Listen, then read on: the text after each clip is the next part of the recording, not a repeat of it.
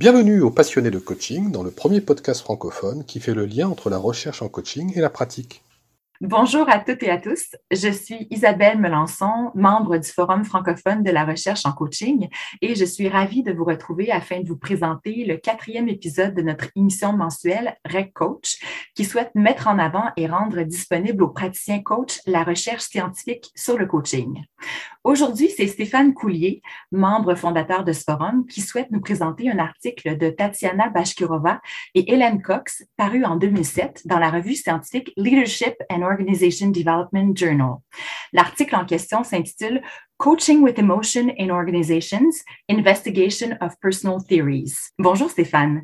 D'entrée de jeu, peux-tu nous expliquer pourquoi tu as choisi cet article? Bonjour Isabelle et merci pour cette introduction.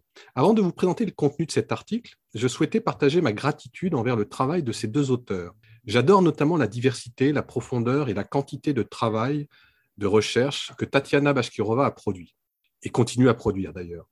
Que ce soit des livres de référence ou des articles scientifiques, la contribution de ces deux auteurs à la légitimation scientifique du coaching est remarquable. Tatiana Bashkirova est professeure et directrice de l'International Center for Coaching and Mentoring Studies à la Oxford Brookes University en Angleterre. Hélène Cox est, entre autres, la fondatrice d'une des revues scientifiques spécifiquement dédiées au coaching et au mentoring, à savoir l'International Journal of Evidence-Based Coaching and Mentoring. Cette longue introduction étant faite, j'ai choisi un article sur les émotions en coaching écrit il y a plusieurs années par ces deux auteurs, mais qui reste d'un grand intérêt à mon avis. Si les émotions sont parfois abordées dans les formations sur le coaching, j'ai l'impression que souvent elles le sont du point de vue du coaché, en s'intéressant surtout à la façon de gérer les émotions dans un coaching. Or, cet article parle de la relation que le coach a vis-à-vis des émotions et de l'impact de cette relation sur sa façon de coacher. C'est très intéressant. En d'autres mots, dis-moi comment, en tant que coach, tu te positionnes face à ce concept d'émotion et je te dirai comment cela affecte ton approche de coaching. Est-ce que c'est ça? Oui, en quelque sorte. Euh, je vais revenir là-dessus, mais je voulais aussi préciser que je partagerai également des éléments de la méthode de travail que les auteurs ont utilisée pour mener leur étude, car je la trouve particulièrement intéressante et astucieuse. Alors Stéphane, parle-nous de cet article. Tout d'abord, Bashkirova et Cox partent du constat que les émotions, dans le monde des organisations, sont souvent présentées et perçues comme des forces perturbatrices, empêchant la pensée rationnelle et l'efficacité de s'exprimer pleinement. Les auteurs soulignent à cet effet que dans nos actes professionnels, nous aimons croire que nous sommes rationnels et nous préférons que les autres nous perçoivent comme des êtres rationnels. En effet, la rationalité est très valorisée dans le monde professionnel. Oui, les auteurs partent de ce constat. Ensuite, en s'appuyant sur les théories personnelles de Claxton, elles empruntent à Feynman, un professeur de management qui a travaillé sur les émotions au travail, l'idée qu'il existe, dans le contexte professionnel, une querelle entre la rationalité et les émotions. Cette querelle se matérialise à travers trois positions qui peuvent être tenues par un individu sur ce sujet. La première position possible est que les émotions interfèrent avec la rationalité. Cette idée est la position historiquement euh, dominante et réfère à l'idée que l'entreprise doit être rationnelle. La deuxième position possible est de penser que les émotions servent la rationalité. Ainsi, l'instinct et l'intuition permettent de prioriser et de choisir, en quelque sorte de lubrifier le processus de rationalité. Enfin, la troisième position suggère que les émotions et la rationalité sont entrelacées et que la cognition pure n'existe pas. En ce sens, tout ce qui est réel est émotion et ainsi, la rationalité est notre élaboration linguistique a posteriori de cette réalité. Et Stéphane, ne penses-tu pas que l'idée voulant que les émotions doivent laisser leur place à la rationalité dans les organisations est un peu révolue? Regarde l'engouement des organisations envers des sujets qui traitent des émotions. On n'a qu'à penser au succès que remporte l'intelligence émotionnelle ou encore aux concepts très tendance que sont la résilience, la vulnérabilité, la bienveillance et l'authenticité. Euh, c'est un bon point que tu soulèves, Isabelle, euh, et les auteurs, d'ailleurs, y font allusion dans leur article. Euh, elles prennent l'exemple de l'engouement dans les années 90 qui perdure d'ailleurs aujourd'hui, pour l'intelligence émotionnelle, popularisée par Goldman en 1996. Pour rappel, en fait, l'intelligence émotionnelle parle principalement d'émotions, être conscient de ses propres émotions, les comprendre, les gérer, être sensible aux émotions des autres et pouvoir y répondre pour développer des relations vertueuses. D'ailleurs, la valeur prédictive de l'intelligence émotionnelle sur le développement du leadership semble faire l'objet de débats chez les chercheurs. En effet, Bashkirova et Cox le mentionnent. Mais plus intéressant encore, elle souligne que les méthodes proposées pour développer l'intelligence émotionnelle parlent plus d'intelligence que d'émotion. Donc, en quelque sorte, ces méthodes proposent de travailler sur les émotions par des processus cognitifs. Exactement. Cela part du constat que les émotions doivent être gérées. C'est vraiment très intéressant, mais le coaching dans tout ça?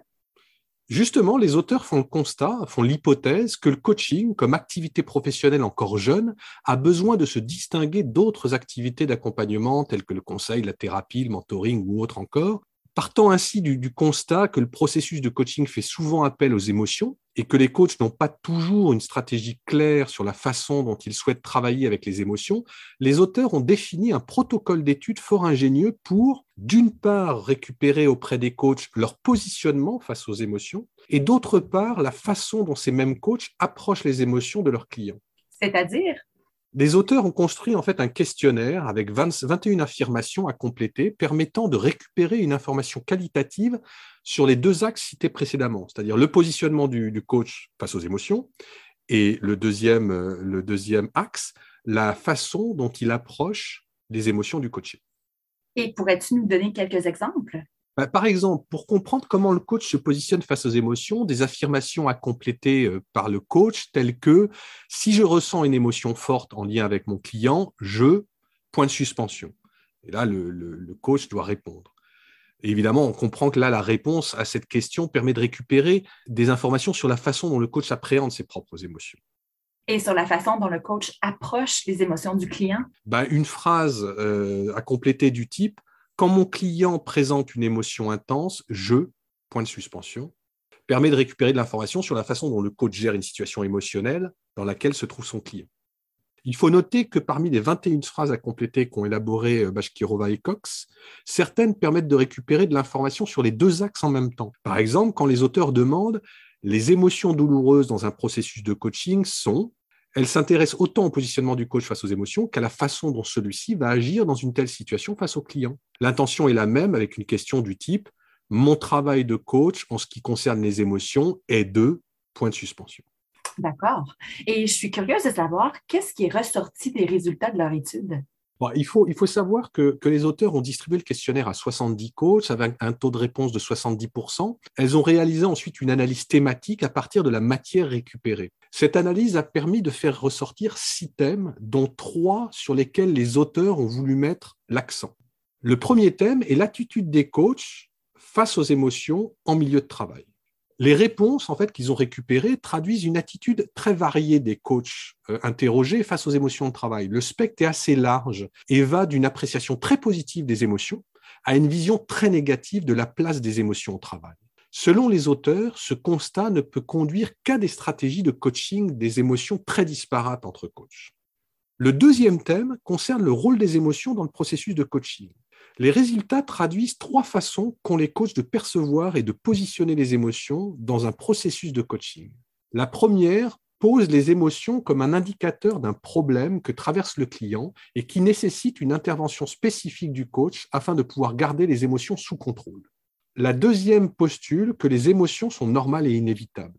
Elles doivent être prises en compte comme tout autre phénomène comportemental survenant lors d'un processus de coaching. Il n'y a donc aucun besoin d'y prêter une attention particulière ou de chercher à les contrôler. Enfin, la troisième stipule que les émotions constituent un bon signe de développement dans le processus de coaching. Un manque d'émotions dans un processus de coaching est plus problématique que les émotions elles-mêmes.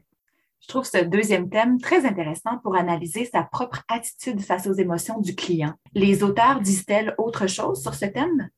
Oui, elles disent qu'en dépit de divergences des coachs, ces derniers sont tous unanimes pour dire qu'il est impossible d'ignorer ou de supprimer les émotions. Les auteurs soulignent l'importance des émotions comme source d'information pour le coach et pour le client sur la façon dont celui-ci évolue dans le processus de coaching. Stéphane, parle-nous enfin du troisième thème qui ressort de l'étude. Le troisième thème concerne le rôle du coach vis-à-vis -vis des émotions du coaché. Les résultats suggèrent trois attitudes possibles.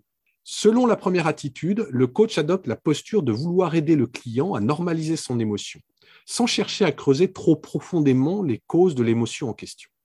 La deuxième attitude repose sur le fait que le coach adopte une approche analytique explorant les causes des émotions tout en faisant le lien avec l'agenda et le processus du coaching. Si ce lien ne peut être avéré, les émotions qui ne sont pas en lien avec le processus de coaching sont ignorées ou laissées de côté.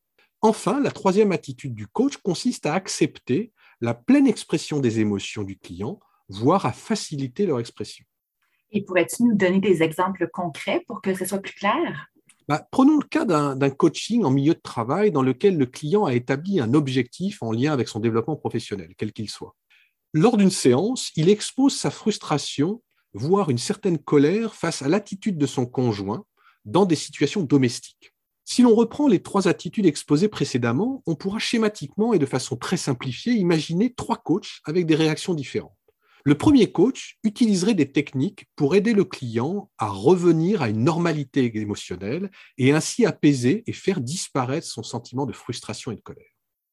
Le second coach, après avoir déterminé que le lien entre l'émotion du client et l'agenda du coaching n'était pas avéré, recentrerait le client vers l'objectif du coaching.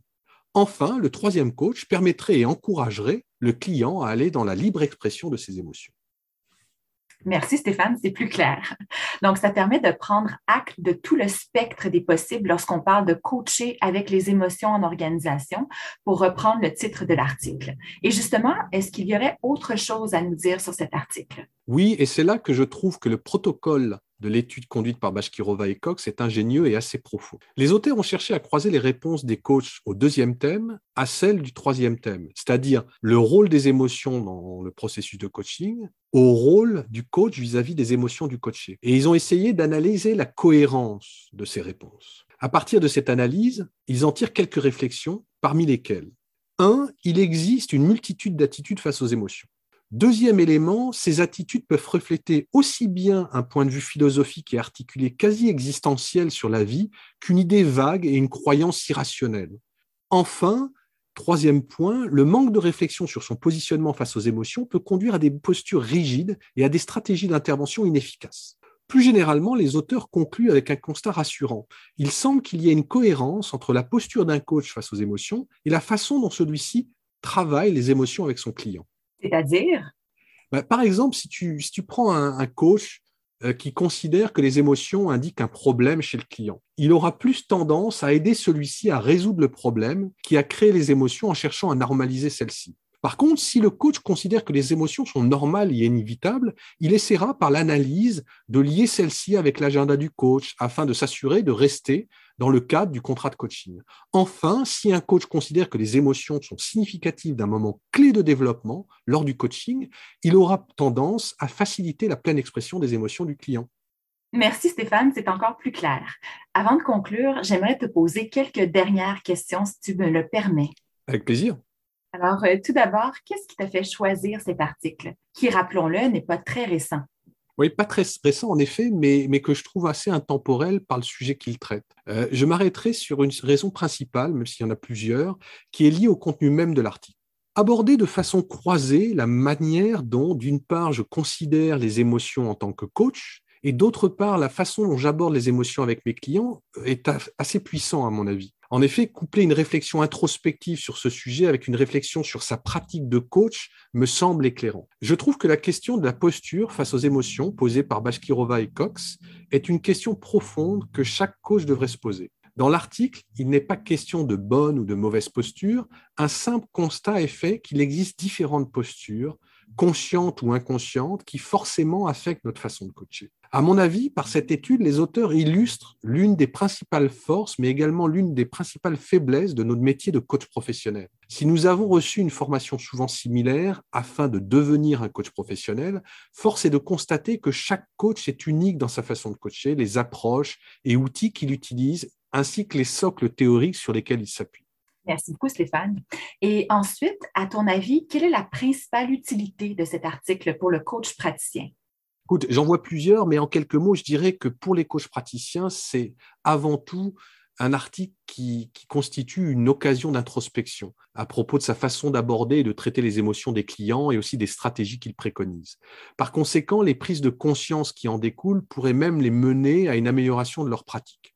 Par exemple, en coaching, un client exprime sa peur de ne pas être capable de réaliser telle ou telle chose. En tant que coach, est-ce que je vais aborder l'expression de cette peur comme un problème et dans quel cas chercher à aider le client à le faire disparaître enfin à faire disparaître la peur, ou encore vais-je considérer que mon client doit vivre avec cette peur et ainsi l'aider à mieux la comprendre et à mieux l'exprimer et peut-être à mieux l'accepter? Et euh, j'aurais une toute dernière question pour toi avant de conclure.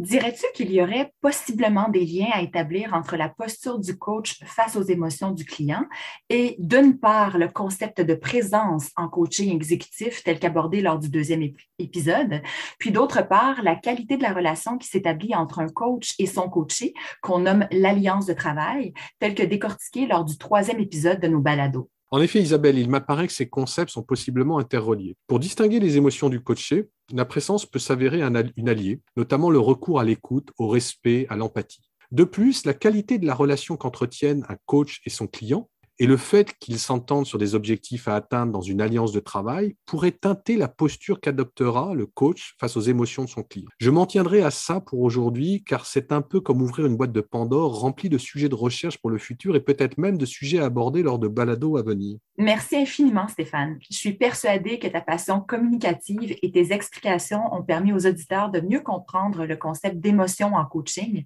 en s'appuyant sur ce que la recherche de Tatiana Bashkirova et Hélène Cox révèle à propos de ce sujet fascinant.